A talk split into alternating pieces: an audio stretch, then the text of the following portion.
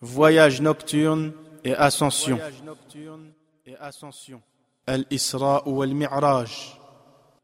Al-Isra fait référence au voyage nocturne au cours duquel le prophète, paix et bénédiction d'Allah sur lui, fut conduit à la mosquée sacrée de la Mecque, à la maison sanctifiée, Bayt el-Maqdis, à Jérusalem. Bayt el-Maqdis est aussi appelé el-Masjid al-Aqsa, la mosquée distante, Allah qu'il soit glorifié dit سبحان الذي أسرى بعبده ليلا من المسجد الحرام إلى المسجد الأقصى الذي باركنا حوله Gloire à celui qui a fait voyager de nuit son serviteur del Masjid al-Haram à Masjid al-Aqsa dont nous avons béni les alentours. Premier verset de la sourate Le voyage nocturne. Cet événement eut lieu en l'an 10 de la mission prophétique.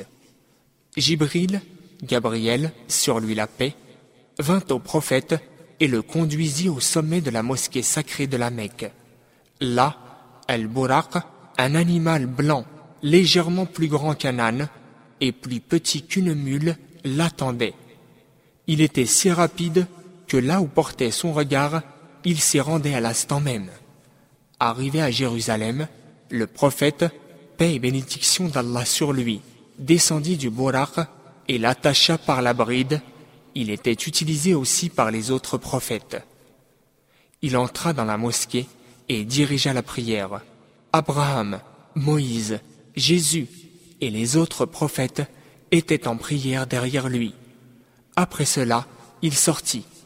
Jibril, sur lui la paix, vint à lui avec un récipient de vin et un autre de lait. Il choisit de boire le lait. Jibril lui dit alors, Tu as choisi la disposition naturelle, El-Fitra. Le prophète, paix et bénédiction d'Allah sur lui, commença son ascension, El-Mi'raj, à travers les sept cieux. Ensuite, il fut conduit au lotus de la limite, Sidrat al-Muntaha, là où aucun être créé ne peut aller. On lui montra la maison peuplée, Bayt al-Ma'mour, où chaque jour un nouveau groupe de 70 000 anges entre pour prier et jamais ne reviennent. Durant cette nuit, la prière obligatoire fut imposée, d'abord au nombre de 50 par jour, mais sur le conseil de Moïse, sur lui la paix, qui était au sixième ciel, le prophète, paix et bénédiction d'Allah sur lui, ne cessa de demander à Allah d'en réduire le nombre jusqu'à ce qu'elles atteignent le nombre de cinq prières quotidiennes. On montra aussi au prophète, paix et bénédiction d'Allah sur lui, le paradis et l'enfer, et des exemples de châtiments qui seront infligés aux graves pécheurs, comme ceux qui mangent l'intérêt ou commettent l'adultère et la fornication.